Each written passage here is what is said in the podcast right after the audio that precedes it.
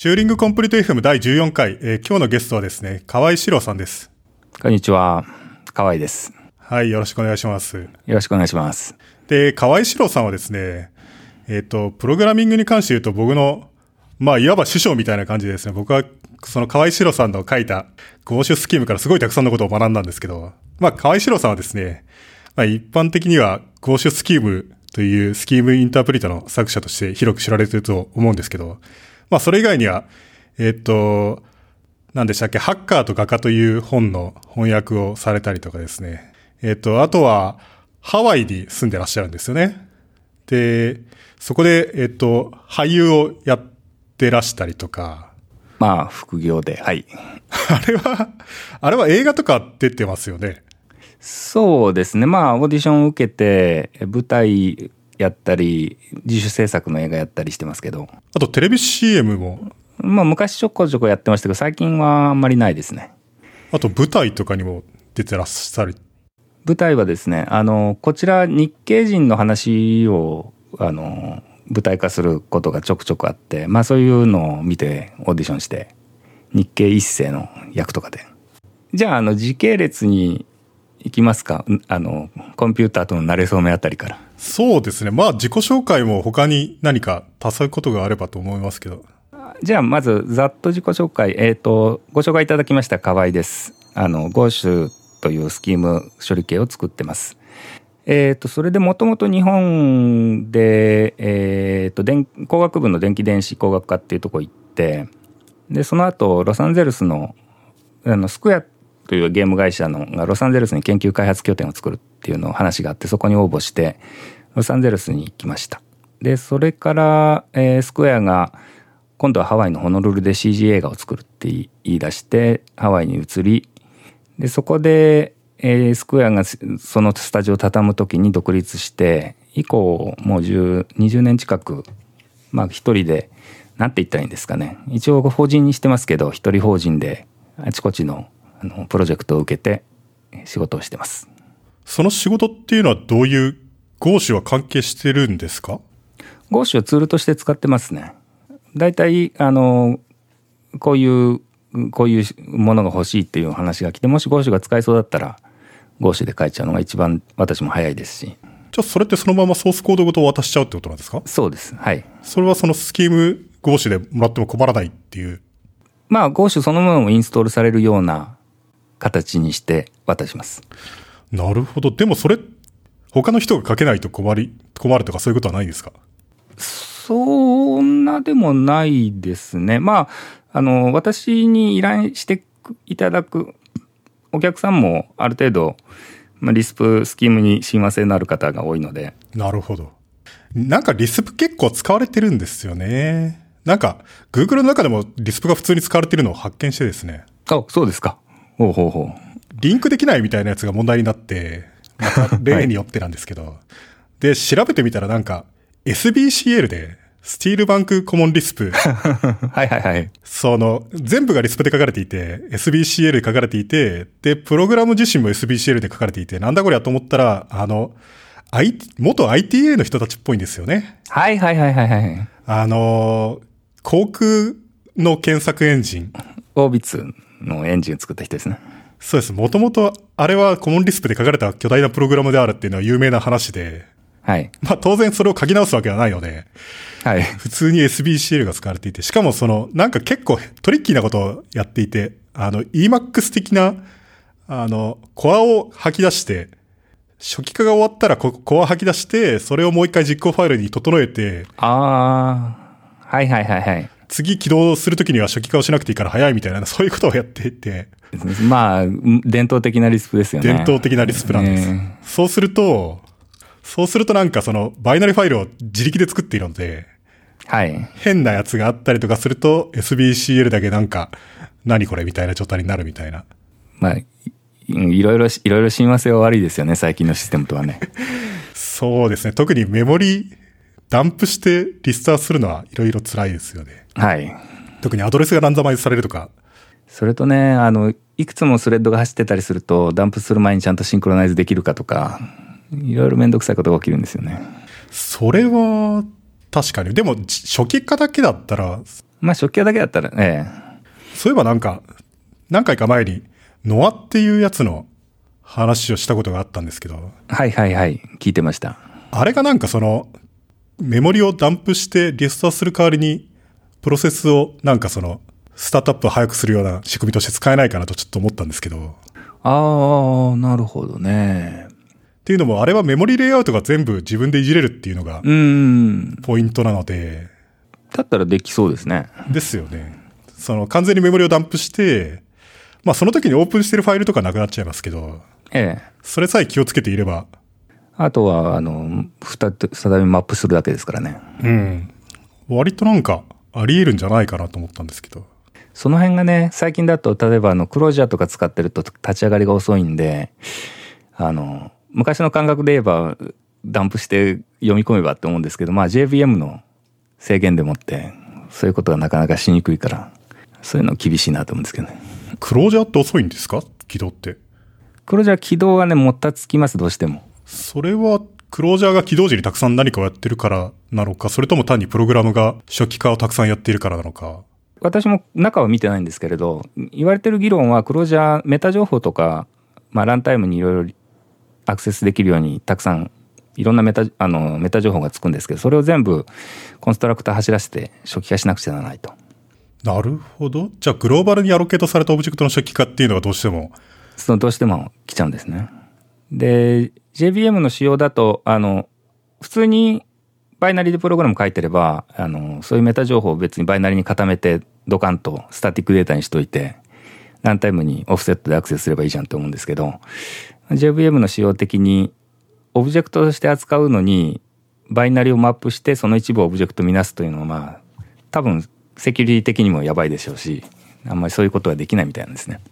まあ、JVM 使ってる段階でもうそういう低レイヤーの自分で何とかするっていう自由は完全に放棄したと言っていいんじゃないですかね。まあそういうとこです。その辺はそあその辺前にあのリッチとはあのちょっと話す機会があった時に、えそれはそのクロージャーの作者の方ですか？ーはいはいはいそうです。あの彼も元からリスプ書いてた人ですからそのリスプリスパーとしてその辺のアクセスの自由を手放しちゃうのはいいのかって聞いたんですけれど、まあ彼は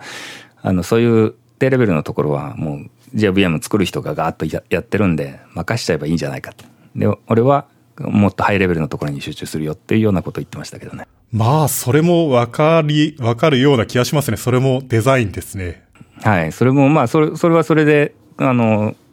コンシステントなポリシーだなと思って。まあ、あと JVM ってあまりにも巨大な労力がそこに注ぎ込まれていいるので、勝つのもなかなか難しいみたいな。そうです。独自で何かやろうとしてもね、リソースの問題が全然違いますからね。そうなんですよね。結局やっぱ、そう、どうしてもそうなっちゃうんですよね。え例えば V8、JavaScript エンジンとかも、あれもともとスモールトークやってた人たちでしたっけ？あ、あそう、そう聞いてますね。はいはいはい。あの人たち、ああいう人たちがチームで寄ってたかって本気を出すと、ああいうものが普通に作れちゃうっていうのはい。でも個人じゃなかなか大変だよなっていう。まあ、戦場を選ぶっていうのは戦略としては必要ですよね。ただ、やってて楽しいかどうかっていうのと一致するとは限らないんで、やってて楽しいのは低レベル自由の楽しいんですけどね。なるほど。その辺リスプもこうなんで勝てないかっていうのをリスパー界隈の人は話すけれどやっぱりコンパイラーにせよ注いでるリソースが全然違うんですよねあの主要の言主要な言語に比べて。うん。でかつてまあ80年代ぐらいはすごくすあのオプティマイザーとか頑張ってたんだけれど今はまあみんな細々とコンパイラーだけやってるわけにいかないんでコンサルとかやって食っていくとコンパイラーがどうしてもだんだん時代遅れに見えてきちゃうな辛いなっていう感覚はありますね。それは例えばどういうところがですか？あと私はまあ SBCL とかは頑張ってるみたいであんま使ってないんですけどアレグロとか使っててマクロで頑張ればものすごくカスタマイズしたコンパあのオプティマイザーは書けるんですけれどでも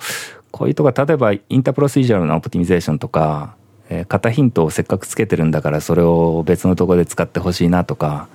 そういうところに手が届いてないなという感じは受けることはありますね。ああ、じゃあ本当に普通にコンパイラーテクノロジー的な意味でまだまだ頑張れるところがあるはずっていう。うん頑頑張ればできるはずなんですよ。でもでもそこまでやれるひあのリソースがないっていうのがあると思いますね。なるほどね。JavaScript もオリジナルはスキームとしてデザインしようとしたんじゃないんでしたっけあれは。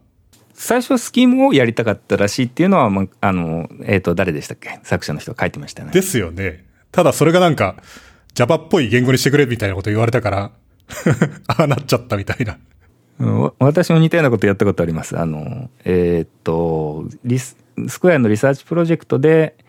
えーゲームを書いたときに、かあの、ゲームの設定の言語を、最初リス、あの、組み込みリスプで書こうとしたんだけれど、あの、それじゃあみんな書いてくれないから、形だけ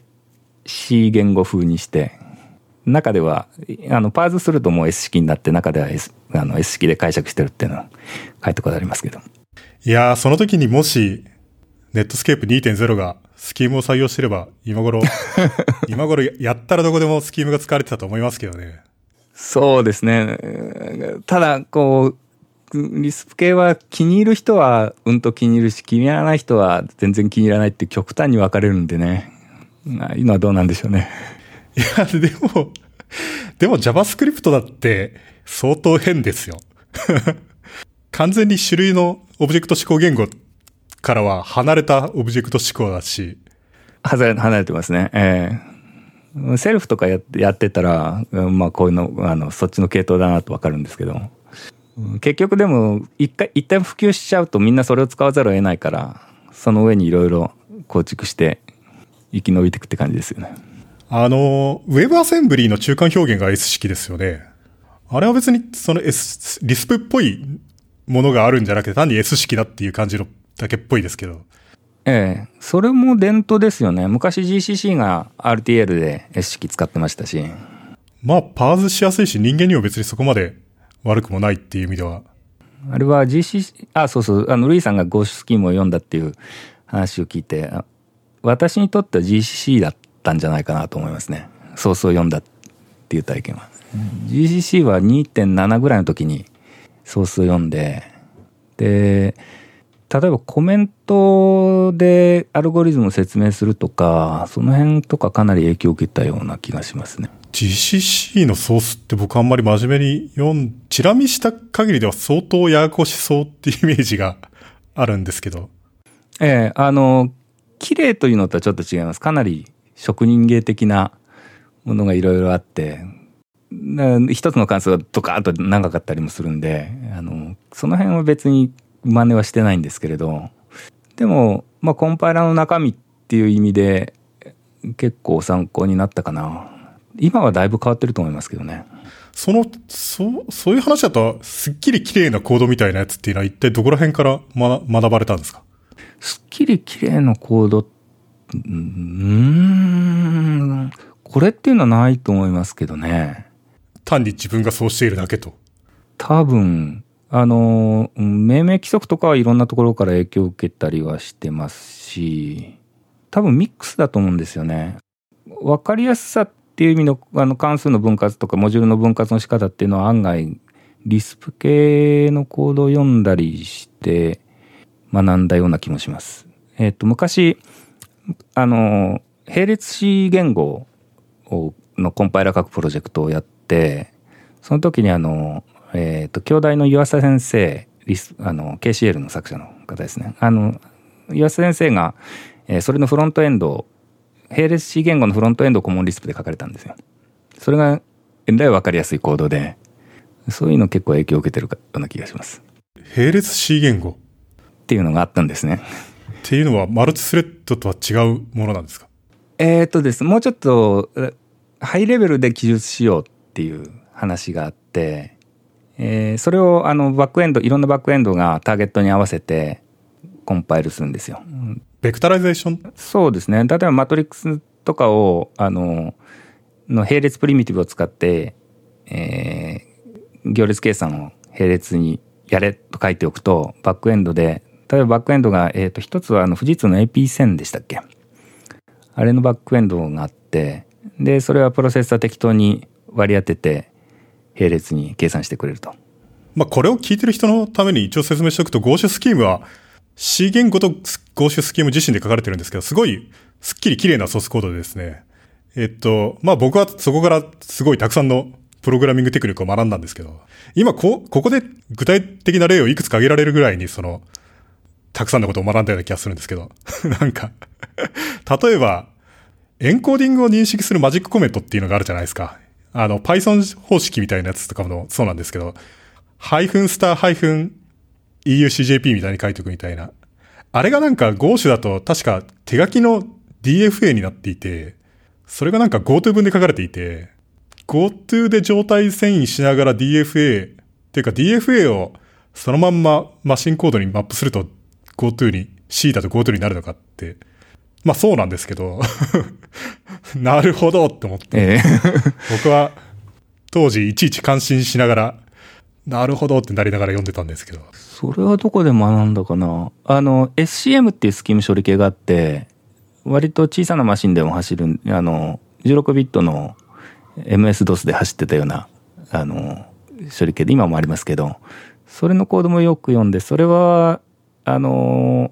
VM インタープリターの中が GoTo の嵐で、その辺から学んだのかもしれないな。あと、バッファード IO とかも全体的に学びましたけど。ああ、あれ面白かったですね。まあ、自分、自分で、ええー、あのー、いい、いい練習になりますよ。あのー、状態、バッファのいくつかのポイントを管理しなくちゃならないんで。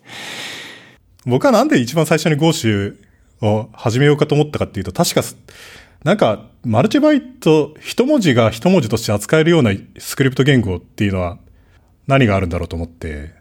で、Go 詞がそれだったっていうところが一番最初だと思うんですよね。そうですね。あの頃、2000年ちょい過ぎぐらいっていうのはまだまだその辺混沌としてた頃ですね。J コード PL みたいなそういう世界ですからね、下手すると。Ruby とかでも国産スクリプト言語と言ってる割には日本語っていうのは別にあんまり大した処理をしてくれないみたいな。今、今はなんかすごいのが入ってるみたいですけれど、すごいのっていうのは、あの、えっ、ー、と、文字列ごとにエンコーディングがオブジェクトごとに違うみたいな。そう、僕はあれはさすがにどうかっていうふうに思って、逆に。まあでも当時、当時はまだ模索してた段階ですよね。そうですね。今だったら、ユニバーサルなキャラクターセットに変換するのはいいんじゃないかっていうふうに。もう今だったら、あの、ユニコード採択で内部表現 UTF-8 で一択じゃないですか。いやー、で、なんか、寄り道してばっかりですけど、一応、時間、時間軸上的に行きますか？えっ、と、じゃあ、オーブン PC の方からいきます？オーブン PC って、これはいつのくらいの話ですか？えっ、とですね、一番最初は、私が、中学生の頃だから1980年代頭ですね。その一番最初にコンピューター使い始めたっていつぐらいですか？えっ、とですね。一番最初に触れたのは小学校 6, 6年生かな？もともと電子工作少年だったんですよ。小学校の高学年からラジオとかハンダ付けして作ってて。でいとこの家に行ったらなんか雑誌があったんですね。IO かなんかそれでベーシックの紹介があってでそれを読んであなるほどこうこういう仕組みがあればいろんなプログラムを書けるのかってそれまではデジタル IC で TTL で組んでたんであのまあ状態機械とかもフリップロップを使えばできるんですけどちょっと状態機械がでかくなるともう予算的にも回路規模的にも大変になると。であのそれがこのベーシックでこういう命令を組み合わせて書けばいくらでも複雑なことが作れるっていうのを知ってこれは面白いと思ったんですね。その状態機械というのはどういうものをそれで作っていたんですか？えっ、と、状態機械って当時はその名前知らないですよ。その名前知らないけど、えっ、ー、と、例えば、作ってたのは簡単なもんです。なんか、えー、カウンターみたいなやつとか、ルーレットみたいなの作ったことあったな。ああ、なるほど。それはもう単にあの、えっ、ー、と、フリップロップ並べてシフトしていくだけっていう。なんか具体的に何作ったか忘れちゃいましたけどね。電子工作少年ですか。ええ。まあ新しいパターンです。なんか今の人はみんなソフトウェアから入っちゃうから。もうみんなありますからね、ものがね。ええ。だから当時は、えコンピューターを触ろうと思うと、80年代頭にまあやっと Apple II とか国産の、えー、8001とかその辺だったかな NEC の。やっと国産パソコンが出てきたぐらいですよね。シャープの MZ シリーズとか。でどれも、まあ、20万とか30万とかするわけですよ。でとてもじゃないけど買ってもらえないし。で当時電気屋さんの店頭にパソコンが展示されていてデモ機があってそこで、まあ、ある程度触っても大目に見てくれたんでで雑誌とか自分で組んだプログラム紙の上で組んでデバッグしたプログラムを覚えていって店の前でこう打ち込んで、あ、動いたとかやるんですよね。それを僕別の人からも聞いたことあります。電気屋さんの店頭に行って。そういう時代でした。あと自分の家に、小学校時代に自分の家にパソコンがなかったから、ノートにプログラムをずっと書いていって、で、友達の家に行って入力させてもらったとか。はいはいはい。やりました、やりました。一人だけ中学校の同級生で、あの、パソコンも家にある子がいて。まあそういう時代です。あの、だからし、紙の上で書いて、デバ紙の上でデバッグするみたいなのも、もう必要に迫られてやってたわけですけど、それでですね、中学校に入ってどうしてもやっぱ実機が欲しいと。それでその頃に、まあ、ある程度廉価版10万切るぐらいのパソコンが発売されつつあり、で、それを電気屋さんにパンフレットがいっぱいあるから、それ持ってきて親を説得しにかかったんです。これから、これから絶対必要になると。これから絶対に本当に必要になるって言ったんですか、それは。そなんて言ったかな？なんかそういう、それに類すること言ったはずです。それは結構先見の明があるというか、その、おもちゃとしてじゃなくて、役に立つというアピールっていうのは珍しいなっていうイメージなんですけど。でも当時はこれからはコンピューターだっていう論調はあちこちにあったような気がしますけどね。なるほど。それは理解のある親でいいですね。いや、親は理解しなかったんです。あ、そうなんですか。ええ。だから結局買ってもらえなかったんですよ。それで、えー、っと、その頃に、同時にあの自作コンピューターというのを、まあ、Z80 とか使ったやつを、あの当時、えー、っと、えー、トランジスタ技術っていう雑誌をよく読んでまして。トラギですよね。トラギです。トラギって今でもあるんですかね？今でもあるあるみたいですよ。だいぶ薄くなっちゃいましたけど。昔あの75%ぐらい広告だったじゃないですか。そうなんですよね。ああいうのが全部インターネットに行っちゃったから。そうそうそうそう。あの雑誌ってその人が痩せ細っ、死ぬ前に痩せ細っちゃうみたいに、ペラペラになってくるとやばいんですよね。そう。まあ、トラギア頑張ってほしいですけどね。昔は広告目当てで買ってたんですけどね。うん。僕もなんか、広告の資料請求やったら本当のガチの資料みたいなやつが来て、スエルスマンの名刺付きみたいなやつで。はいはいはいはい。なんか、そんなにたくさん注文するわけじゃないのにな、みたいな。でも、あれはで、あの、そうね、それで言えば当時、あのまあ、テレビをいじったりとか、えー、ある、あるいはなんかコンコンピューターいじったり、あのチップいじったりしてて、なんか疑問があると、資料請求とかすると中学生相手でも資料送ってくれるんですよね。それでなんか、テレビの回路図を入手したりとかしてましたね。テレビをいじるっていうのはどういうことなんですか？その頃ってテレビ捨ててあったテレビを拾ってきて部品取ったりとかして、うん、いろいろ遊んでてで、その、あの、一度ね、中学校の友達の家のテレビが壊れたっていうのを聞いて、じゃあちょっと、あの、中見て直せそうだったら直すよとか言っていじってたことがあるんですよ。その時に、回路図請求して、それで、大体どこが動いてないかってとこまで突き止めたんですけど、そこにね、一つ、私の知らない種類のパーツが使われてた。あれ、なんかちょっと特殊な、一種のサイリスタなんですけれど、記号も見たことがないし、で、それがおかしいと確信、ねこ、こうじゃないかと思ったんだけれど、あの、よくわかんない部品だし、あの、その部品請求して買って治らなかったら困るなと思ってそこで諦めちゃったんですけど。なるほど。今だったらその型番、チップに書いてある文字でググれば。そうですよね。しかしすごいですね、そのテレビを。なんか、その話で、僕はあの、ファインマンの電気の自伝の最初の方の話を思い出しましたけど、ファインマンも、あの、リチャード・ファインマンも自分でラジオを直すみたいなことをやっていたっていう話が確か載っていて。ほうほうほうだんだんその難しい案件が持ち込まれるようになってきて、そのラジ、ラジオ、ラジオ修理少年として有 有名になっていくと。ああ、なるほどね。で、だんだんレベルアップ自分もしていってみたいな話で。はいはいはい。最後はなんか、その AC、DC のラジオを AC に改造するとかなんかすごい。ああ。テレビを直すっていうのはすごいなっていう。でもまあ、アナログ回路も面白いですけどね。ただ、アナログ回路なかなか動かない、思うように動かないこともあって、デジタル回路だと、の方が、まあ、10で考えて動けば動く。というので、そっちに惹かれて、だんだん惹かれてったっていうのありますね。で、それで、えっ、と、あの、またオーブン PC の方に戻ると、結局親に却下されて、で、当時トラギでまあ Z80 使ってマイコンを組み立てようみたいな記事もいくつも見たんで、で、あこれぐらいだったらもしかすると自分で作れるかもしれないと思ったわけです。で、最初に作り始めたのが中学2年ぐらいの時で、えー回路図引いて、まあ基板にハンダ付けして、で、の当時お金が全然ないですから、Z80 はチップを買ってきたけど、えー周辺の TTL とかはジャンク品を使ったりしてたんじゃないかな。ゼッパチっていくらぐらいなんですか？当時はね、もう、えーっと、数百円だったと思いますよ。それは安いですね。ええ。私よりもう一、一回り上の世代だと、なかなかそこも投資が必要だったらしいですけど、私の頃はもう値段下がってました。むしろメモリが高かったんじゃないかな。あの、いっぱい積もうと思うといっぱいかかっちゃうんで。それで、えっ、と、入出力の部分っていうのは非常に簡単で、出力は LED を並べてあって、入力はスイッチを並べてあると。スイッチってあの、パチパチのスイッチですよね。あの、あ、パチパチのスイッチなんですけど、あの、トグルスイッチ、パチンパチンってななるやつね。あれは高いんですよ。あ、そうなんですか。1個200円とかするんです。で、8個並べると800円は、これは中学生の小遣いにはきついと。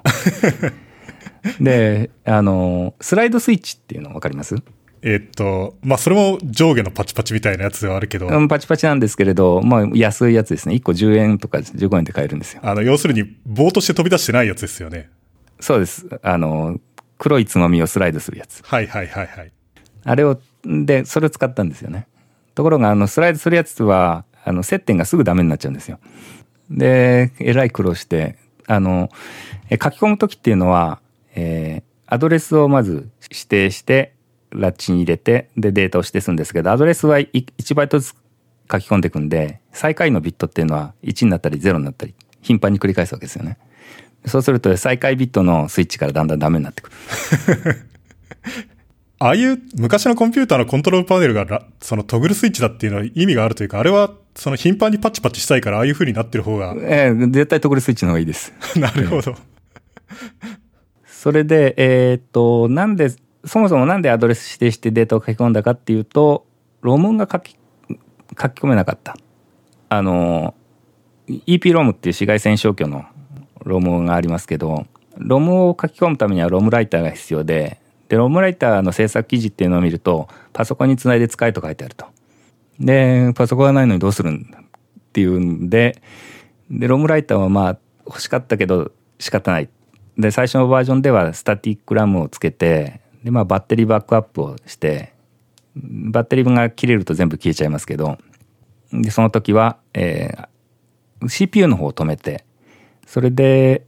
スタティックラムに直接アドレスを指定してデータを書き込んでいくっていう形ですね。それはどういう風にしてメモリにば 1, 1バイトずつ書いていけるんですか？それって。えっ、と、それはスタティックラムなんで、メモリ、メモリのアドレス線にアドレスを、の情報が流れていて、で、データ線に書き込みたいデータを与えて、で、ライトっていう信号をトグルすると。そうすると書き込まれるんです。なるほど。じゃあ本当にメ、本当にメモリバスのその線の状態をそのまんまスイッチで直接触ってるってわけです。はい。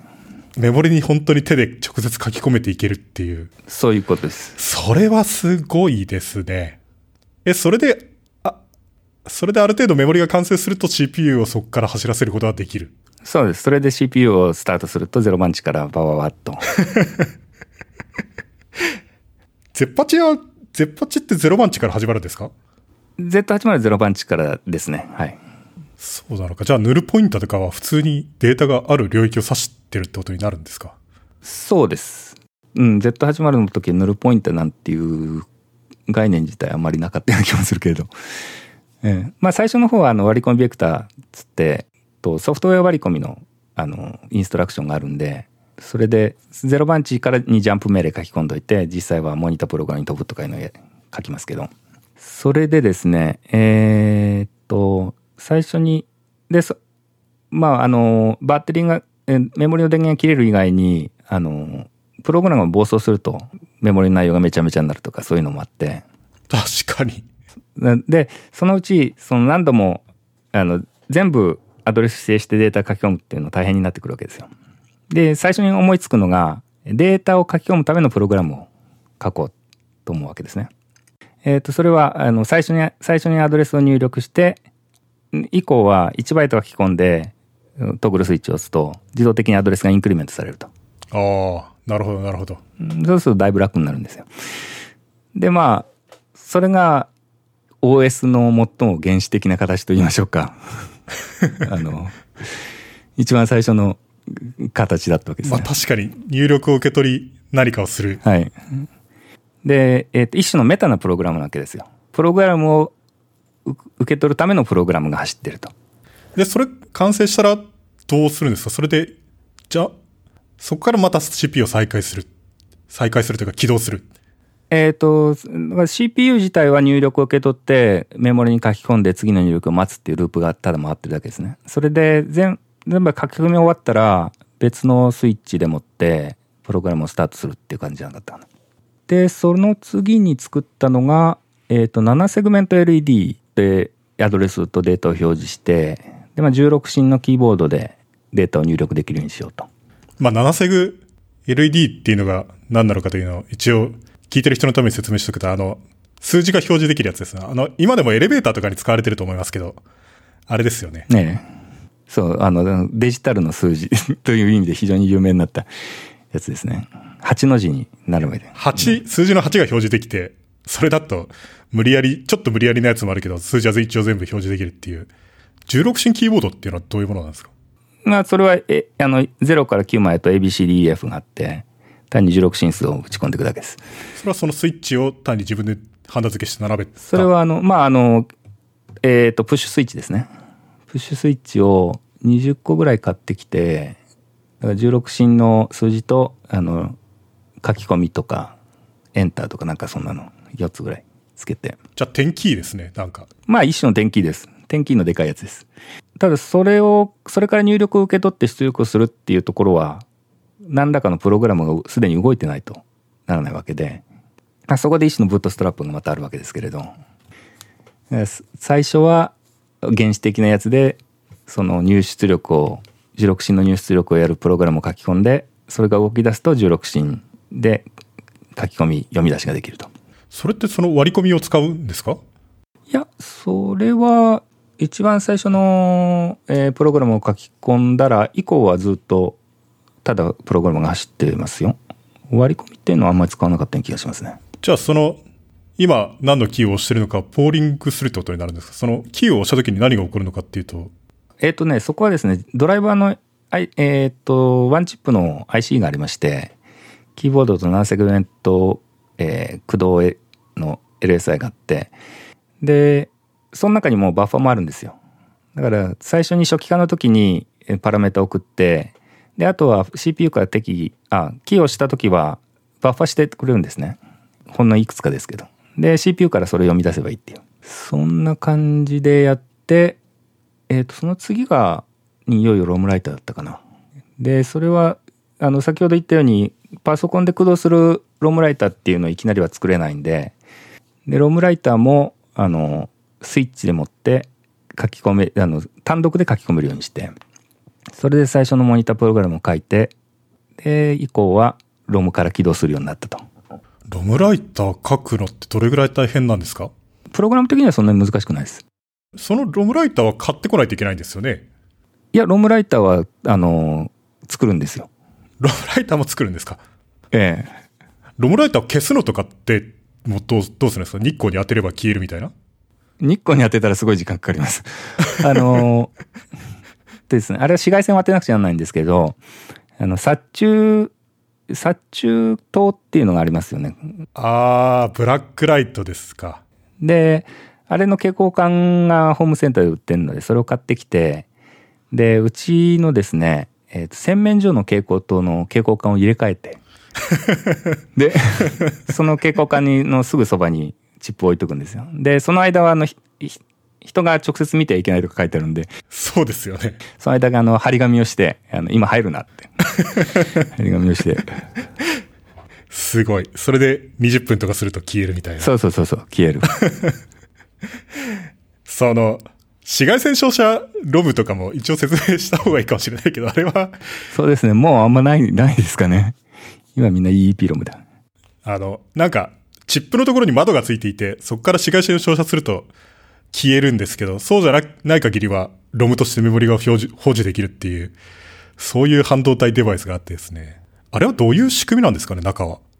あれ、中はあの FET なんですけれど、えっ、と、FET ってゲートがあって、絶縁層があって、でその下にドラインとソースがあって、で、あの、そのゲートのところに何も電極が繋がってないんですね。で、あの、高電圧をバチンとかけると、そこに電子が溜まると。で、絶縁層があるからその電子が逃げない。はあ。なんかフラッシュメモリ的な。まあ、ある意味そうです。あの、中身は似たようなもんですね。で、ただ紫外線を当てて放電させる、その電荷を放電させるか、あの別の、別別に通してある、あの、ワイヤーを通して放電させるか、その違いぐらいで。それは光電効果で逃げちゃうそう、なんか、何らかのエネルギーのなんちゃらかんちゃらがあったのもう忘れちゃったんですけど。シロさんどちらかといえばそっちが専門なんですよね？一応、大学では。いや、そうでもないですけど、大学は電気電子だと一通りやるので、一通りやったはずなんですが、もうデバイス系を忘れちゃいましたね。まあそういうデバイスがある、あったというか、今でもあると思うんですけど。で、そうすると、ロムから起動できるようになるええ、そうするともう、あの、起動したらモニタープログラムが走る。ということは、キーボードとナンセグ LED がすぐ使える。あ、素晴らしいってなるわけですね。しかも、暴走しても消えないし。そうそうそうそう。それで、次にフルキーボードを繋いだのかな。それから CRTC を作って、えー、CRTC は、えー、CRT コントローラーですね。あの、テレビの画面に文字を出す。そうですね。昔のコンピューターは、テレビを画面として使ってたんですよね。そうです。RF, RF コンバータつけて、えっ、ー、と、20文字かけ25文字、ん ?40 文字かけ25文字か。そんな感じでテレビにやっと字が出るようになると。キーボードとディスプレイがついたらもう、すごい立派なコンピューターと言っていいような気がするんですけど。そうですね。そこで、そこでようやく、あ、パソコンだってなったわけですね。でもその画面に文字を出すのも大変じゃないですか？その、画面に文字を出すっていうことはその、単にテレビに何か出せるようになったっていうのから、またさらにレイアウトして一個作らないといけないですよね。そうですね。えっ、ー、と、そこの話をすると、まず画面にどうやって文字を出してるかっていうと、v えー、VRAM というラムがありまして、それを CRTC チップが、えっ、ー、と、CPU とバスを取り合いながら、あの、定期的にスキャンして読み出していくわけですよね。それで、えっ、ー、と、CRTC はワンチップで作れ作れるんですけど、で、読み出した文字コードから、えっ、ー、と、スキャンラインのパターンを、あの、えー、キャラクターロムを通じて読み出して、で、テレビの同期信号に合わせて信号を出してくれると。で、CPU 側から見ると、単に VRAM に書き込みさえすれば、あとは CRTC が吉野に計らってくれるっていう感じですね。じゃあ VRAM、VRAM に入ってるのは文字ってことなんですか？それの作りようがいろいろありますけど、あの、まあ、最初に作ったのは文字コードが入っていて、で、その各文字コードから、えー、キャラクターパターンに変換するロームっていうのを別につけとくんですね。それで、えー、っと、だから、えー、っと、CRTC 内で、現在どの位置の文字のどの何番目のラインを表示してるかっていうのをトラックしていて、で、VRAM のそのキャラクターコードを読んで、で、アドレスで何番目のラインっていうのを見れば、えっ、と、じゃ1ビット目と4ビット目が立ってると。だからそこだけピッピッと明かりをつけようっていう感じで出してくれると。まあ、キャラクターのロムも作らないといけないんですよね。そうですね。それはグラフ用紙にドットを打って、ヘックスに直して。それすごいなと思った。方眼紙に、方眼紙に自分のフォントを作るところから始める自作 PC っていうのはああ、でも面白いですけどね。うん、え、それ 4×4 とかなんですか？その、何かけ何なんですかそれって？ああ、4×4 ではさすがにアルファベットは書けないです。えっと、一番最初のバージョン、テレビに出した時は、8×5 ぐらいだったかな？あの、実際は 8×8 で、あの3ドットは隙間に使うっていう感じだったんですけどそれであのそのうちこうそれだけじゃ文字数が足りないんで、えーと、縦408、600×480 出せるモニター買ってきてでそうしたら16縦16ドットでもう一回作り直したんですけどそのあのキャラクターローム自分で描けるってことは模様とかも好きなように作れてそれである時あのあその頃もう大学生になってたか大学生で家庭教師やってる時にあのコンピューター作ったんだよって自慢したらあのゲームできるのって言われていやゲームはって言ったらなんだってバカにされたんで悔しくてテトリスを作ったんですよ。でテトリスのあのテトリミノの画像パターンをキャラクターロームに書き込んでやったりしましたけどテトリス流行りましたからね。ええ。80年代後半88年とかかな。それはちょうどテトリス大ブームの頃なのではっていう気もするんですけど。そうです。そうですね。あの、ソ連製のゲームで西側の生産性を下げるために作られたんじゃないのかという説すらあったっていうので、みんなテトリスをやっていたっていう。あれは流行りましたね。あの、テトリスの作った人、あの、あの後西側に行って、実は、あの、仕事することになるんですけれど、まさか当時はそういうことになると思わず。え、一緒に仕事を？ちょっとだけやりました。すごい。え、それはゲームに関係があるからってことなんですか？ええ。あの、テトリス、テトリスを買い付けた人、ヘンク・ロジャスっていう人が、あの、当時のソ連に行って、えー、作ったのはアレクセイ・パジトフっていう人なんですけど、パジトノフか。えっ、ー、と、アレクセイと交渉して権利を持ってくるんですけど、その後アレクセイって人が、えー、西側に行って、で、コンピューターアニメーションの会社作るんですよね。で、スクエアを通じて、ちょっと仕事したり、テトリスあと、ダ・テトリスカンパニーっていうのがハワイにあって、今、ヘンクがハワイに住んでますから、で、そこともちょっと仕事したことあります。そうか、すごいですね。もう結構いいお年なんじゃないんですか、その、テトリス開発された方っていうのは。まあ、あの、バリバリプログラム書ってるってわけじゃないですけど、でも、結構いろいろ、まだやりたいこといっぱいあるみたいな感じの印象を受けましたけどね。そもそもちょっと謎です、謎ですけどね。当時はソ連ソ連の市民というのは普通にコンピューターを持ってる時代なのかっていうと、そんなことはないような気がするんですけど。えっ、とね、研究所にいたはずです。えっ、ー、と、その辺はですね、なんか本があったな、どっかその辺に。あの、でもその辺はちょっと面白い話を聞いて、その研究所で開発開発したんですよ。ソ連の方ではそれを商業化するっていうような概念がないわけですよね。で、ヘンクが交渉に行って権利を取って、交渉あの、ゲーム化してすごく売れたと。で、ヘンクはアレクセイに、あの、この、たくさん儲かったから、あの、あなたにも、あの、あなたもシェアを持つべきだって言ったら、当時のソ連の仕組みでは、金を受け取れないって言うんですよ。報酬として受け取れないと。で、えー、じゃあ、どうし、どうどうして報いたらいいんだって言ったら、あの、コンピューターアニメーションをやりたいと思ってるっていうから、じゃあ、コンピューターアニメーションの会社を作ってそこに投資をするという形で、まあ、報酬というか、報いたっていう話ですね。すごいですね。それってコンピューター何だったんですかね？当時ソ連って、例えばなんかバックスのなんかクローンを勝手に作ったりとか、なんか。えっと、ちょっとその、その辺の話は、あの、資料を出していいですか？はい。えっとね。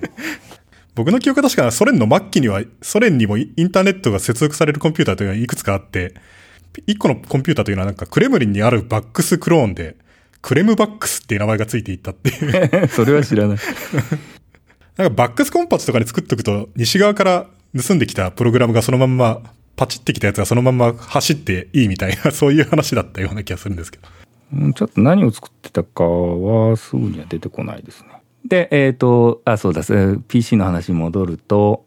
それでフロッピーを動かすようにして、でその頃大学の先輩からたまたま、CP、もういらないっつって CPM のディスクをもらったんですよ。そのフロッピーを動かすのもよく僕わからないですけど、フロッピーってそもそもどういうふうにして駆動するものですか、あれは？まあ、それもあの、駆動用チップがあるので、駆動用チップにつないで、えー、チップのレジスターを適当に設定してやって、あとはタイミングよく読み出してやれば、読み出せる。なんかあの、ハードドライブとかだと、普通に何番目のセクターを読みたいって言ったら、おもむろにそれが返ってくると思うんですけど、フロッピーってそうじゃないんじゃないのかというような、なんかその、フォーマットとかも、特に昔コピープロテクションのあるフロッピーとか、変なフォーマットを使っていたりとか、あとなんかその、1.44メガのフロッピーでもなぜか1.7 7メガぐらいの謎のフォーマットが使えたりとか、なんか、フロッピーってどういう、何って感じなんですけど、その、ああ、えっ、とですね、まずトラックを指定して、あトラックで同心円状になってますよね。えで、トラックを指定してシヘッド飼育します。で、そこは、そこはもうデジタルにし指定して飼育できるはず。で、そこから、ワントラック、えっ、と、一周分のデータっていう、を、ごそっと読んだりできるんですよ。読み書きできるんですよ。で、その中をどうセクターとして分割するかは、自分で書けるんです。えああ、じゃあ、その、セクターを長めにしといてギャップとかを減らしたりとかすると、そうそうそうそう。普通ギャップとして使ってるところにこっそり秘密のデータを仕込んでおくとかそういうこともやろうと思えばできる。回転速度とかもいじれるんです。速度はどうだったかな？む大昔の3モードフロッピーディスクみたいなやつは回転速度が選べたような気がするんですが、あの、720と 1.2MB と 1.44MB っていうのは、NEC のドライブは回転数が速い？遅い？速い？まあ回転が速くなれば早くデータレート早く読み出せますからね。いやー、なんか、謎が。あと、い1.44メガっていうと僕は必ずその思い出しちゃうんですけど、あれ1440キロバイトですよね。で、そのキロバイトっていうのが1024なんですよね。なので1.44っていうのは1024と1000が混じってる単位なんですよ。まあそうですね。ひどいええなと思って。フロッピーって多分角速度一定だと思うんですよね。フロッピーはそうです。はい。外側になるとみ、その、損になってると思うんですけど、ですね。もったいないような気もしますけど。うん、多分制御のやりやすさの方を考えたんじゃないですかね。コンスタントリニアベロシティにしたら外周と内周でセクター数とかも変わってきちゃいますからそうなると管理が大変ですよね。完全に論理化すればいいけれど。なるほど。で、フロッピードライバーを書いて、であの、僕はあの話が面白いと思いましたけど、あの、最初ファイルシステムがないから、どこのセクターに、そう、どこのセクターに何を保存したのか、紙に書いておいたっていうのは。はいはいはい。あれは、えっ、とね、一周、えっ、と、セクターといっても8セクターぐらいまとめて、だから 2KB 単位ぐらいの塊を作っといて、で、この塊1、2枚、大体、大体のプログラム 2KB の中に入りましたから、そんなシステムを作って、そこで、えー、バイオス、CPM 上の用のバイオスを書いて、CPM を走らせた。いやー、ちょっと、普通の人にはできそうにないような。でもですね、当時 CPM の用のバイオスって関数を10個、10何個か書けばよくて、それもほとんどはなんかパラメータを取ってくるとか、1文字入力するとか。で、割と簡単に起動できますよ。今、今の OS を起動するのとはだいぶ違います。CPM っていうのは OS として提供してる機能っていうのは何なんですか？えっ、と、ほとんどはファイルシステムですよね。ファイル、名前を指定してファイルを読み出す。その他には、えープログラムをロードして起動すると。あとは1文字入出力。そんなところですかね。セクター指定して入出力とか。プログラムのロードっていうのって、おもむろにどっかでの固定のアドレスにロードするだけなんですかね？そうです。あのー100番地から、あ、100番地からスタート、プログラムをスタートするようになっていて、で、プログラム、このプログラムをロードって指定すると、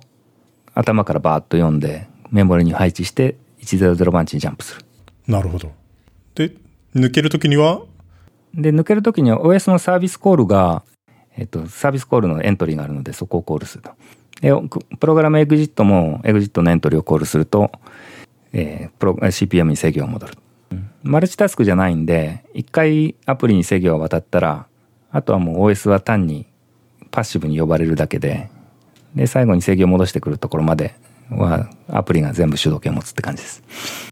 こういうのってじゃあタイム割り込みみたいな概念とかって、はない。OS ではハンドリングしないですね。時間とかってカウントできるんですか？時間のカウント。例えばどんな目的で？いや、わかんないけど、例えばゲームを作りたくなったりとかしたら、あ、それは自分で、自分でウェイト入れるなり、ハードウェアでタイマーがサポートされてれば、自分で自力でタイマーにセットして、自力で割り込みハンドリングしてっていう感じです。いや、なんか、普通にすごいっていうか、その、あんまり想像がつかないですけど、まあ、どうなんですハードの、ハードとの距離が近かったのは確かですね。それって、最初はハンデアセンブルですよね。最初はハンドアセンブルです。そのうちもうちょっとちゃんとしたコンパイラーを手にして、で、その CPM をもらった時に CPM にも、あの、アセンブラついてくるんですけど、えっ、とね、お同時にいくつかディスクをもらって、えっ、と、マクロ、マクロ80っつったかな。あの、もうちょっといいマクロアセンブラがあって、それでようやくアセンブラが走った時は感動しましたね。なんかその、一回 CPU 実験の時にそういう話をしたことがあるんですけど、その、ホストになるコンピューターがあると作るのは簡単で、本当にスクラッチからボトムアップで、そのセルフホストしていくのはかなり大変みたいな。まあ、あの、今だったらやる気にならないと思いますけど、こ子供の頃は時間はあるし、興味、興味さえあればいくらでも時間費やせるってのはありますよね。今の東大生が CPU 実験で CPU の作り方を学んで、80年代にタイムスリップしても、全くベリログとかがない、ベリログとかがないから何にもできないけど、みたいな。そうね、道具がないときついよね。スクラッチから作るっていう話をすると、あの、工学部電電だったんで、ICU を作るっていうじ実験があって、それはあのシリコンウェアに直接焼くんですよね。回路を設計して。それは回路の設計を完全に全部自分でするってことなんですか？それは、あの、回路の設計自分でして、パターンを自分で作るんですけど、まあ、シミュレーターがあって、シミュレーターで動くかどうか確かめて、で動くぞってなったら、エッチングはどこまで自分でやったかな？一部は、あの、外出してたかなパターンを自分で書くっていうのは手で書いてたんですか？いや、あの、ソフトがあるんです。ソフトで、ええ。さすがにそれはないです。?4004 とか普通に手で書いてたらしいですけど、大きい紙に。書けなくはないでしょうけど、それを検証するのが大変ですよね。もうあの、あそこの、そのレイヤーだとアナログで動いてますから、なかなか、あの、思った通りに動いてくれなかったりするし。それすごいお金かかる実験なんじゃないですか？ああ、その辺は運、運用の方はタッチしてなかったから分かんないですね。で、な別に作ったっつったってそんな CPU を作るってわけじゃなくて単にいくつかゲートを作っただけですけれども。それはどういうものを作るんですか？その、トランジスタせいぜい10個とか十数個で難度ゲートとかそのくらいじゃなかったかな。で、まあ出てきてきて、あのチップが上がってきたら、あの顕微鏡で見ながら針ではあの端子を刺して、で、あ、動いてる動いてるとかやるわけですね。それはどういうことですか？その、チップのエッジの電気的なせ、そうそう、電気的につなぐときに、シリコン上に出てる電極にどうやってつなぐかっていうと針をそこに当てるわけです。あれ本、本物のシリコンではどうなってるんですか？あれって。このシリコンではあのボンド、細いワイヤーをボンディングしますよね。金、金とかの。どうやってボンディングするんですか？それって、その、そこはどうやってんだろう？よくわかんないです。かなり細いですよね、多分。まあ、めめちゃめちゃ細いです。うん、そういえば最近の CPU とかの端子の多いやつっていうのは、その辺はもう私の全く知らない世界になってます、ね。最近の CPU の足の多さたるや、剣山のようですよ。本当に花とかさせるぐらいのレベルになってますから。はい。私の知ってる世界は、あの、周りにぐるっと端子が並んでて、そそこにワイヤーでボンディングしてある程度の、そこぐらいまでですね、見たことあるのは。なるほど。自作 PC。それこそが本当の自作 PC ですね。ね、そこから作れば本当に自作 PC です。あそこから、そこから作るのはさすがに、それを言い出すと、シリコンを、まず純粋にするところか、みたいな。うん、How to make my toaster みたいな話です。そう、人間の人類史の、まず石器時代から始めないといけなくなってしまう。まあそういうことなんで、あの、だからデジタル回路自分が好きなのは、アナログとある程度抽象化して切り離すってとこがすごくうまいなってとこなんですよね。そのチップの内部にしてもそうだし、あとあの自作でメモリとかつないでると、やっぱりバスタイミングとかが悪いと動いてくれないわけですよ。中学校ぐらいの時あんまりその辺気にしないんで、なんで動かないんだ？頭頭かきむしってたりしたんですけど、だんだん分かってくると、ああ、なここ電流容量足りてないじゃんとか、あここ、ここバスこんなに長く引いた引いたら、信号クロストークするよねとかだんだん分かってくるんですけど、クロックってどれぐらいなんですか？その頃は全然低いです。最初に作ったのは2メガヘルツぐらいで、で、だんだんアップして6メガヘルツぐらいまで作ったかな。別にそんなに遅くはないですよね、それって。遅くはない、あの、何も考えずに作れるほど遅くはないけれど、気を使わなくちゃならないほど速くもないまあ手で工作する分にはなかなかいいクロックですよなるほど。じゃあ別にそれなりに引き回しても大丈夫といえば大大丈夫なんだけれど、引き回しすぎるとダメになる。面白いですね。そういうところから本当はやらないといけないかもしれないなという気もするんですが、僕は。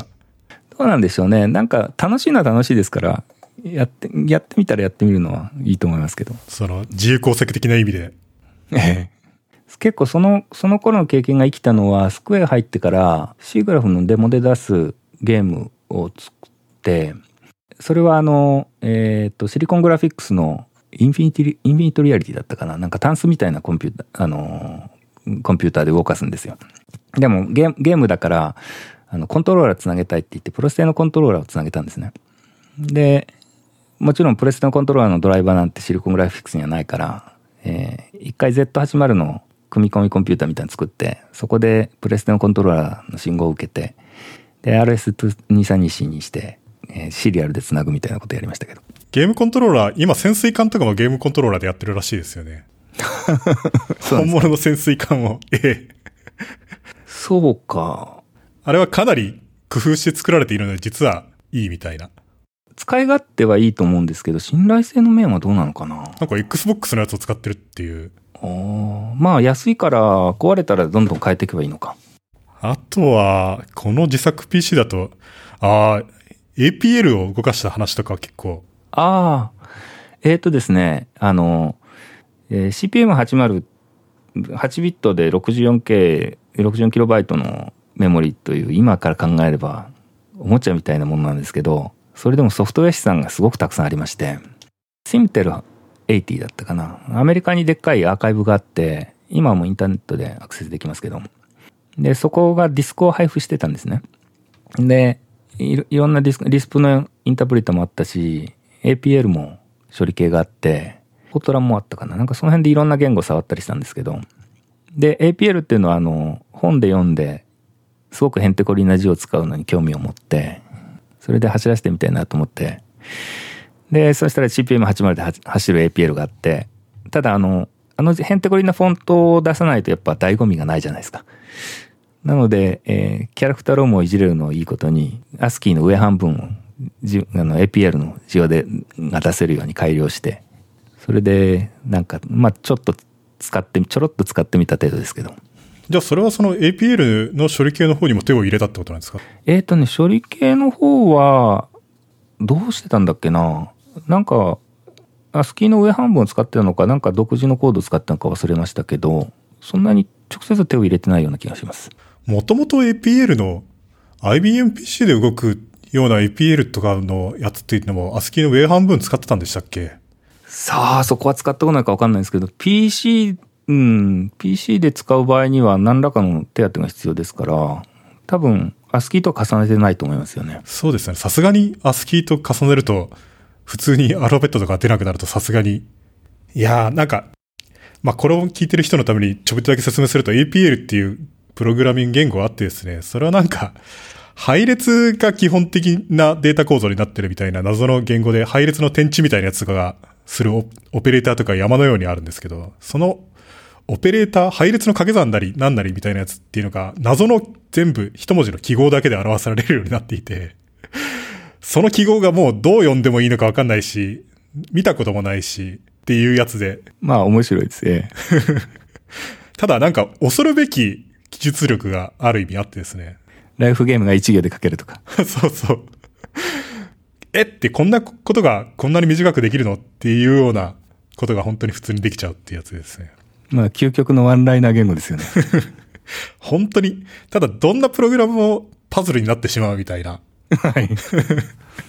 そういうので。今ではユニコードに普通にありますけどね。ただユニコ、ユニコードにも APL の演算子という形で収録されているので、なのであれはその本当にギリシャ文字がうんぬんとかじゃなくて、本当に APL のために発明されたシンボルっぽいですけどね。そうだと思いますよ。はい。ただまあ、言語としては APL の後継の言語はだんだん ASCII を使っ、ASCII でもできるという形になりつつなってますよね。J っていう言語があったと思うんですけど。はい。あれなんかヒカリウムが J を使っってうんぬんみたいなこと。ほんのちょびっとだけ言っていたような気がするけど、いやなんか、APL が、を ASCII で書けるようにしたのが J でしょうみたいな話をしたら、そ、それだけじゃないみたいな主張を確かヒカリウムがしていたような。ああ。そう、そう、CPM の世界っていうのはな、あの、その他にも、えっ、と、感動したのはですね、えっ、と、ターボパスカルってあるじゃないですか。はいはい。あの、処理、え統合開発環境が全部入ってて、エディターから直接コンパイルして実行できると。あれが CPM でも走る、走るんですよ。ターボパスカルってそんな IDE なんですか？ええ、あの、立ち上げるとエディターが立ち上がって、そこでパスカルプログラムを書いて、で、コンパイルってやるとコンパイルして直接実行して、バグあるとデバッガーに入って、ソースコードの該当行に飛ぶっていう。へえ、普通に便利な。普通に便利な。で、大学入った時に最初、初年度の情報教育で MS-DOS マシンです。ターボパスカルでやってるんですけど、そしたらう、あの、CPM802 のターボパスカルがあって、で大学で使ってるのと同じ環境が 64KB のマシンでも走ると。ちょっとびっくりしましたね。ターボパスカル当時はコンパイルが早いとかなんかそんなんでしたっけ？早かったですね。Z80 でも早かったですよ。ワンパスコンパイルとかなんですよね、確か。ワンパスです。それで、コンパイル、あの、何行目コンパイルするかが数字がパパパパパってインクリメントされて、それでパッと実行が始まるんですよ。しかし、それ考えてみたら、大学の課題とかのレベルっていうのを普通の、本当にスクラッチで自分で作った PC でやったりとかするっていうのは凄まじいような気もしますけど。なまあ、ある、ちょっと感動しましたね。あ、動くじゃんって。普通の自作 PC で何かをやるっていうのは、す自作 PC ってそういう意味じゃないんだけどなっていうのが普通の人の感覚で。まあ、そうですね。でも作る人はもっとすごいの作っちゃうからどうなんだろう。うん。あとはこのオーブン PC っていうのは、名前の由来もちょっと笑いましたけど。うん、それも結構アナログな話ですよね。えっ、と、最初の頃っていうのは、ケースって金属ケースで高いじゃないですか。だから、あの、木の箱に入れてたんですけれど、そうすると私が PC を使うと、家のテレビが映らなくなるんですよ。ねえこっそり夜とかに使ったんですけど。で、やっぱり金属のでシールドしなくちゃダメだっていうんで。いや、こっそりき夜使っても近所の人は、うん、実は迷惑だったのかもしれないな、思うんだけれどう。ちの親はテレビ見てないかもしれないけど、近所の人は見てるかもしれないですよね。うん実はやばかったかもしれない。そう、あの、クロックを線に流すと電波が発生するんですね。ええそういうのを学んだわけですが。だもんで、えーやっぱシールドしなくちゃまずいってんで、えーあの、ジャンクあさりをしてたら、オーブンが捨ててあって、あ、これ周り鉄じゃんと思って、で、オーブンの中身を抜いて中に入れたと。まあ、それだけの話なんですけど、電子レンジじゃなくてオーブンなんですか？オーブンでだったですね。うん、金属だからいいだろう。あれ、オーブンって前の方も金属でしたっけ？ガラス？あ前の方はガラスかな。前は取っちゃってそこは板はめたんですけど。あ、そうか。フロッピードライブとかも出さないといけないし。はいはいはい。ちなみにそれフロッピーって何インチですか？あフロッピーは5インチですね。最近の人はフロッピーを見たことがないっていう話ありますけど、5インチフロッピーは真剣に見たことがないと思うんですよね、多分。そうかもしれないな3.5はまだその辺に転がってるかもしれないけれど3.5は少なくともアイコンとしては見たことがある。あそうかそうかそもそもアイコンの模様が違うかアイコンあれではないですシャッターがないからねもしかしたら本当にフロッピーと認識できないんじゃないかっていう気もするんですけど。うーんかもしれない 私は8インチも見てる世代だからそれからするとあの5インチ使いやすかったですけどね僕8インチなんていうのはさすがに実物見たことあるかなっていうレベルですけど。僕なんかフロッピーにはなんか悪い思い出しかないですけど、その信頼性の低さにより。ああはいはい信頼性低かったですあの必ずバックアップは2つ取るっていう鉄則がありましたね、うん、でそれはあのメディアが壊れるだけじゃなくて私の場合はあのバックアップ中にプロプログラムがバグるとソースとデスネーション両方壊れる可能性があるんですよ。うん。まあ、あのバックアップも自分で書いたプログラムですから。だもんで、えーそれもあって必ず2つ取るってしてましたけど。僕もなんかフロッピー40枚組とかでスラックウェア Linux とかインストールした時に27枚目ぐらいで不良とかになった時には泣き、泣きましたけどね。やりましたね。えしかもなんかディスクの容量が足りないから、その Windows とかを消す形でインストールとかしていると、う。そうすると27枚目不良とかだと、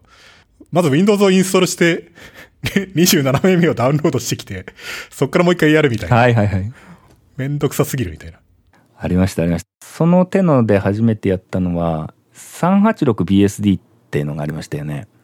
80386で走る一番最初の BSD ですかね。あれをインストールしたんですよ。で、やっぱりあのフロッピー何十枚も頑張ってインストールして、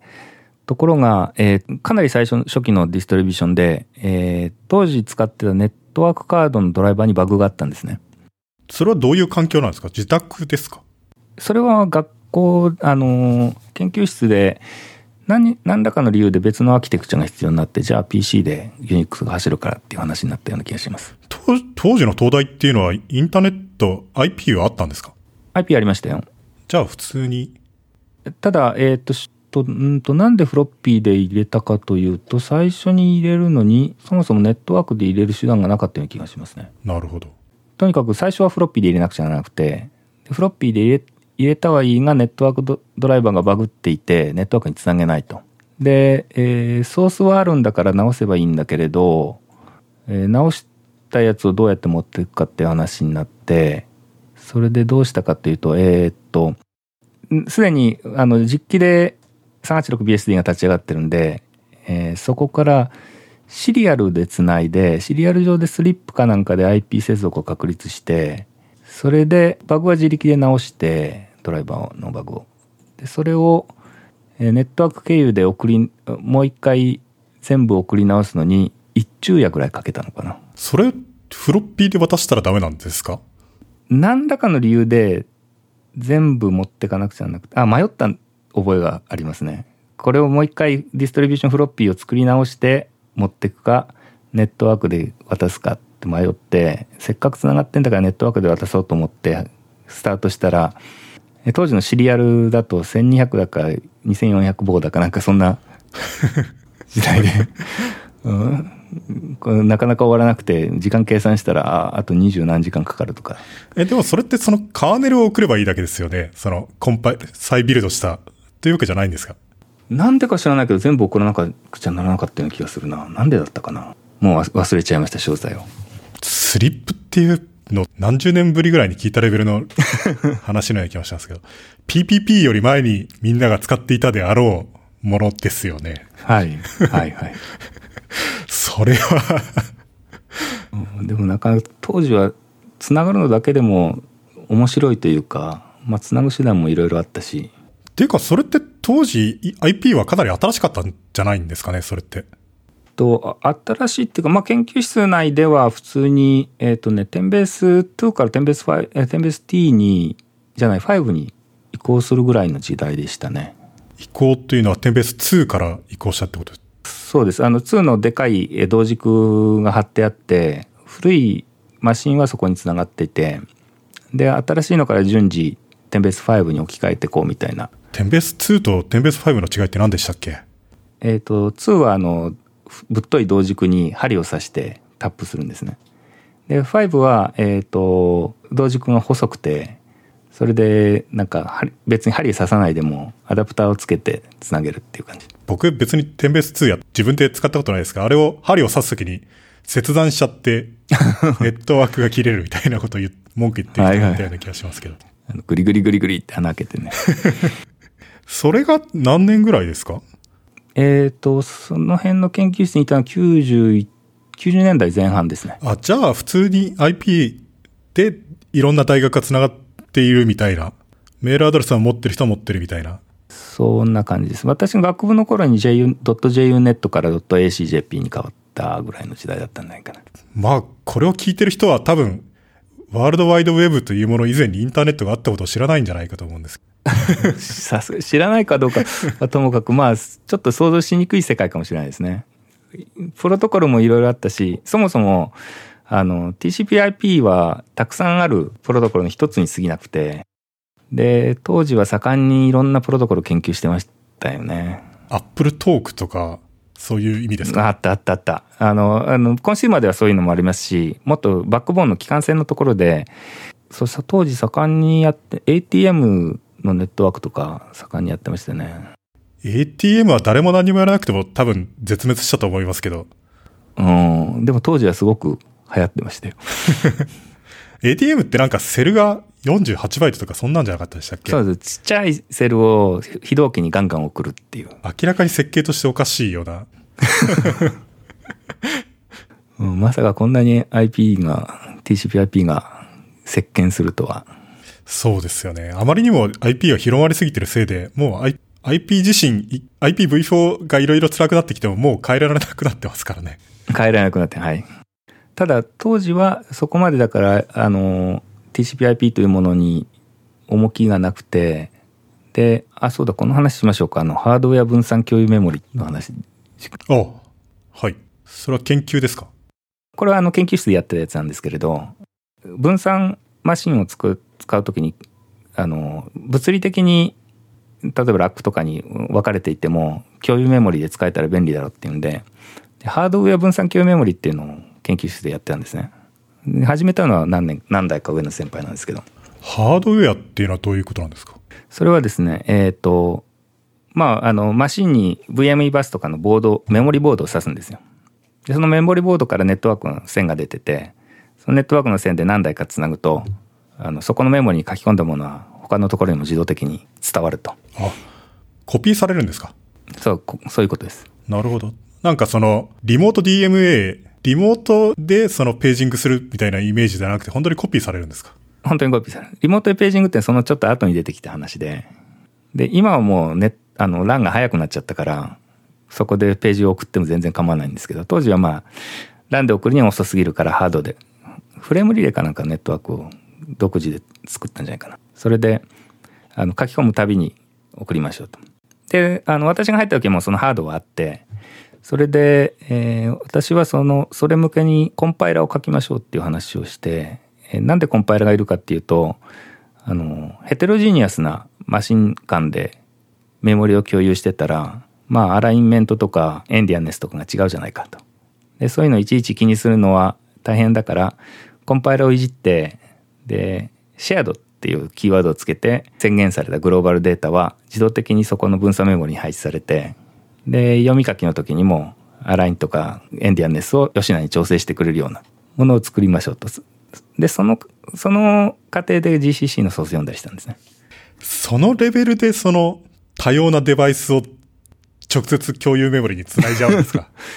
なんか、うん、まあつなげたら面白いだろうという話だったんですよ。うん実用的にそうすべきかどうかっていうのはまあ別の話で。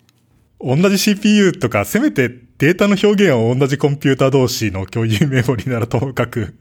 データの表現が違うコンピュータ同士で共有メモリっていう直のは接物理的にメモリを共有してしまうという。コヒーレンシーっていうのはどう、どうなってるんですか？えーっとですね、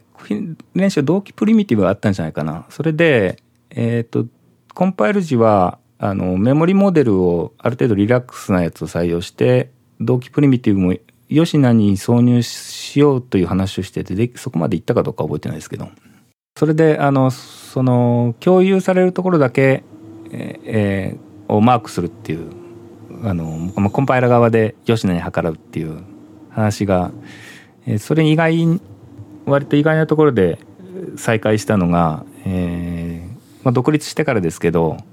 コモンリスプでデータベースエンジンを書いてまして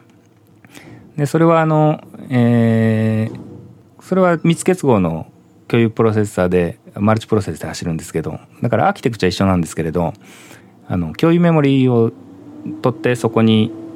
データをシェアするのに、えーリスプだからポインターがいっぱいあるわけですよね。で共有メモリに置くときはポインターその生で置けないんででオフセットで置いとくとでそこにアクセスするときにいちいちオフセットを足すっていうのをマクロでガーッとプリミティブを書いてまあだから外から見るとリスプデータが共有メモリで共有できるかのように見えるみたいなそういうのは書いてました。うんなんか昔やったのと似たようなことをやってるなと。それと似たような話をこのチューリングコンプリート FM で知ったような。はいはいはい。この間ので出ました出ました。えっ、とど誰どなたかだあ、ヌルポヘさんが言っていた、あの、フォークを実装するために、はいはいはいそこだそこだ、はい、VM を使ってフォークを実装するために複数のアドレス領域が違うかもしれないプロセス間でメモリを共有したいから C++ のコンテナを使うんだけど、そこに直接ポイントが入れられなくていいみたいな話をしていたような気がする。そうそう、オフセットを別別扱いするやつですね。そんなことを、あの、実際に実用プログラムをやってました。いやー、なんか、コンピューター進化しないなっていう気持ちになりますね。なんかあんまり昔とやってることは変わってない。なんですかね、なんか極端に進化してるところと、昔のままのところと今後混ざってるんですよね。まあただその意味で言うと、あの極端な話、レジスターとメモリのレイテンシの違いとかも、もうもはや質的にげあのジャンプしてるみたいなギャップはあるかなという気がしますね。だから昔の、昔の概念でパフォーマンスとか見積もってると結構外すその絶八の自作 PC とかってメモリのレイテンシーってどれぐらいあるんですか？えーっとですね、例えば 2MHz だと、リーディング読んでくるのに3クロックだか4クロックだかかかりますから、そうするといくつだ？でも3、4クロック。だから2ミリセックぐらいで読んでくればいいんで、全然。劇的に速いですね。3、4クロックだと。逆に CPU にキャッシュみたいなやつっていうのは当時っていうのは存在したんだないです。ない。ないです。じゃあレジスタに入っているか、メモリに読みに行くか。はい。ねメモリだと、フェッチに3、4クロック余分にかかるっていうだけですね。それは連続して読み込んだとしても、やはり同じだけかかる。はい。なるほど。単純な仕組みのコンピューターですね。そのモデルとしては。モデルとしては単純です。あ、で、計算っていうのも、命令ごとに何クロックかかるっていうのは全部、スペックシートに書いてあるまんまっていう。はい。で、そのまま、あの、だからタイミング自分でクロック計算して、特にソットとやり取りする場合は、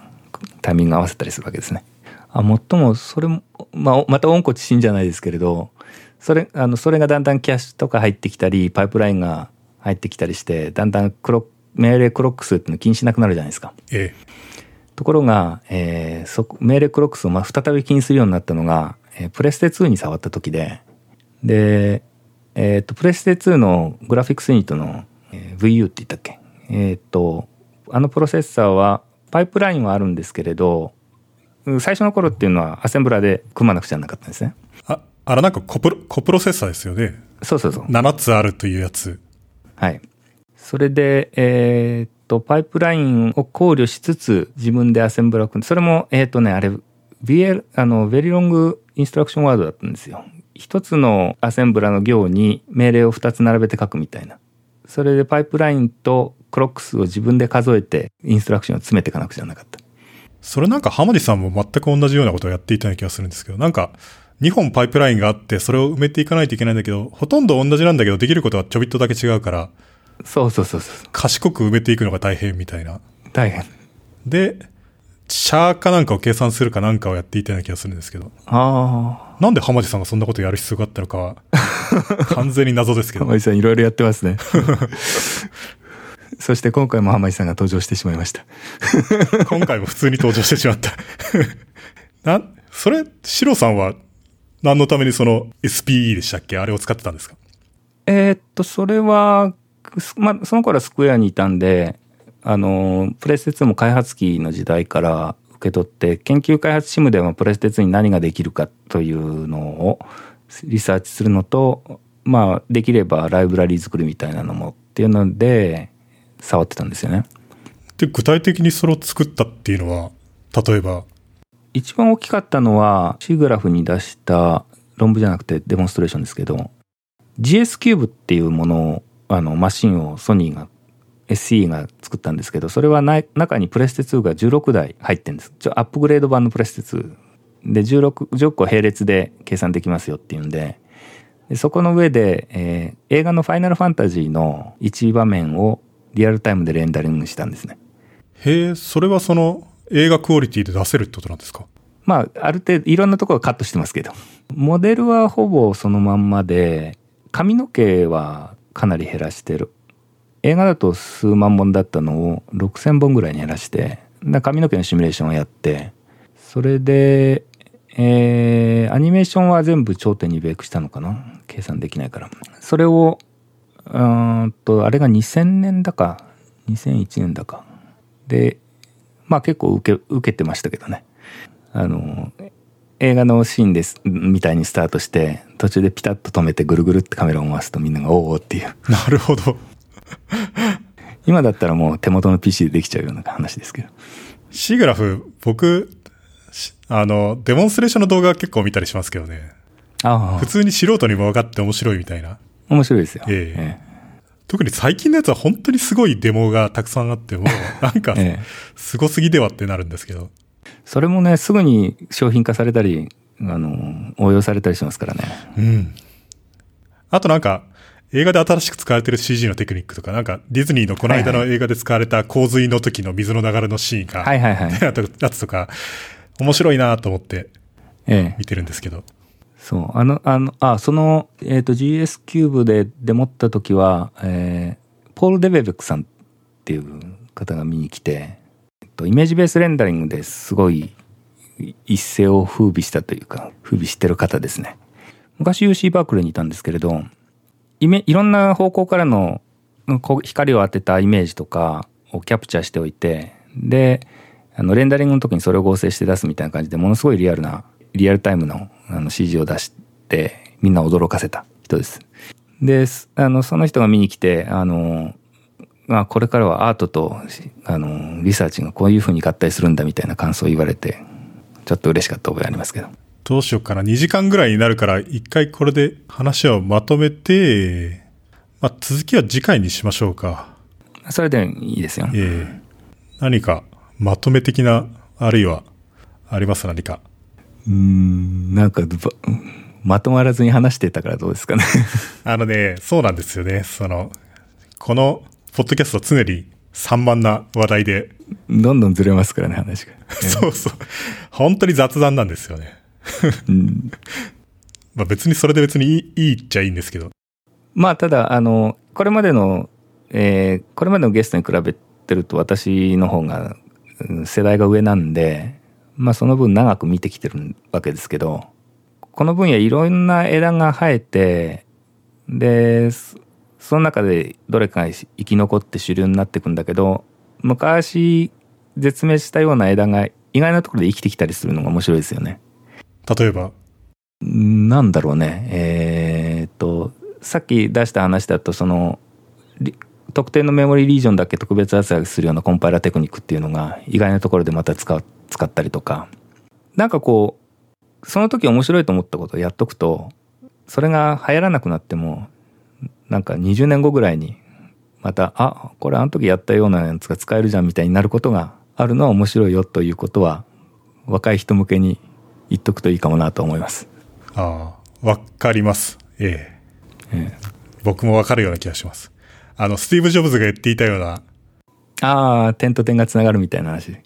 ね、あそこまで綺麗な話にはならないですけど、なんだろう、あの、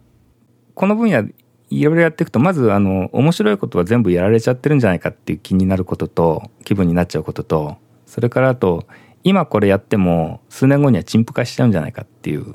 心配とか、そういうのが、そういうの受けやすいんじゃないかと思うんですよね。進歩が早いんで。ええ。でも案外、あの、全部やられてるようで、ポッとやられてないものがすごくやられてないネタっていうのがすごく身近にあったりするしまたすぐ陳腐化しちゃうようで実はぐるっと一回りしてきて使えるようになる技術っていうのもあるんでだから実はその辺あんまり心配しなくてもいいんじゃないかなというのはある程度このここに長くいて思うようになったことですね。とまあその辺がまとめでどうですかね。なるほど。とりあえず今日はこんな感じですかね。また続きで、また別別の回で改めてやろうと思います。ええ。まだまだネタとしてはいっぱいあるんで。はい。えー、と、あ、ハッシュタグはですね、TCFM です。えーそれからですね、あ多くの人に聞いてもらいたいと思ってるので、周りの人に宣伝してもらえると助かります。よろしくお願いします。TCFM 第14回のゲストは、えー河合史郎さんでした。ありがとうございました。